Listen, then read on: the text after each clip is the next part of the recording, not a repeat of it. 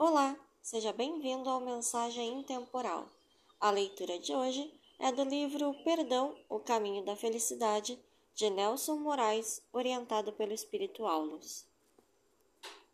O corpo vive em função da força que o espírito imprime sobre ele.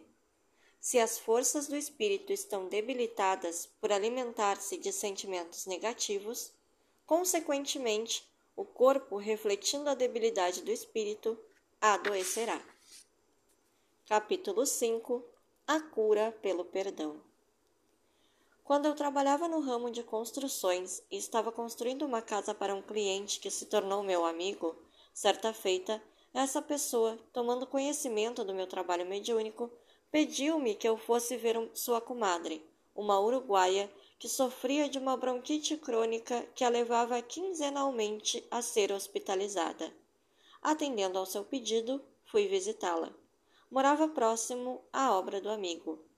Quando cheguei em sua casa, recebeu-me cordialmente. Estava ofegante, percebia-se a gravidade do problema que a fazia sofrer. Conversei bastante. Realmente ela precisava de ajuda. Mostrou-me uma caixa cheia de remédios e resultados negativos de exames. Já havia tentado de tudo, consultar a quase todos os especialistas.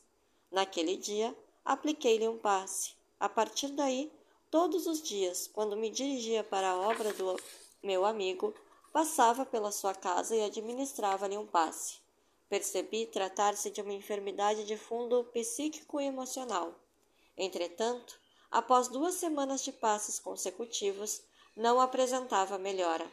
Preocupado, consultei os benfeitores espirituais que me assistiam naquele caso obtive uma resposta sucinta: consulte o seu coração. No dia seguinte, antes de ministrar-lhe o passe, conversamos muito. Então, aproveitei e perguntei-lhe: A senhora tem mágoa de alguém? Após a pergunta, seu rosto ruborizou-lhe e ela respondeu: Muita mágoa, muita mágoa mesmo. Quando eu tinha apenas quinze anos de idade, meu irmão deu-me uma surra na frente de um jovem com o qual eu tinha uma grande amizade. A humilhação que passei foi muito grande. Não consigo perdoá-lo. Quando me lembro do acontecido, sinto vontade de matá-lo. Percebi o quanto ela o odiava. Esse era o seu grande problema. Conversei muito com ela e acabei convencendo-a de que era preciso reconciliar-se com o irmão. Porém, ele morava no Uruguai. Diante desse fato, só restava uma alternativa: Novamente, como nos outros casos, recorri à velha receita. Ela se prontificou a exercitar o perdão através das mentalizações.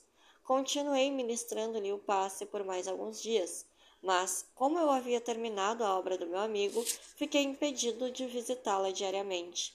Passados alguns meses, o meu amigo telefonou-me, pedindo que eu fosse até a obra para orientá-lo no tipo de revestimento externo que deveria usar como acabamento final.